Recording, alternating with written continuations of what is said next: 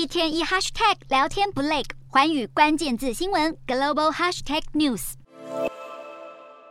美国西南部亚利桑那州在美墨边界用货柜筑起这一道道高墙，共和党籍的州长痛批美国总统拜登政府对边界安全怠忽职守。不过，这些货柜墙即将要被拆掉，因为亚利桑那州遭到拜登政府提告后同意拆墙，预计将在明年一月四号之前全数拆除。但美墨边境最近再度涌入数千名移民。原本以为在美国前总统川普时期，因为新冠疫情而对非法移民进行遣返的政策，在二十一号失效后就能前进美国。但美国最高法院决定。延长实施。美国士兵在边界架起一圈圈蛇笼，要阻止移民穿越边境。有人试图钻越蛇笼，马上遭到逮捕。防守边界的士兵并且持枪与移民对峙。只是大量涌入的移民让美国南部州面临庞大压力。德州州长甚至警告，边界恐怕会完全失控。美国总统拜登政府则是希望川普时期的遣返政策能够延后实施到耶诞节之后，接着会继续准备让这项政策画下句点。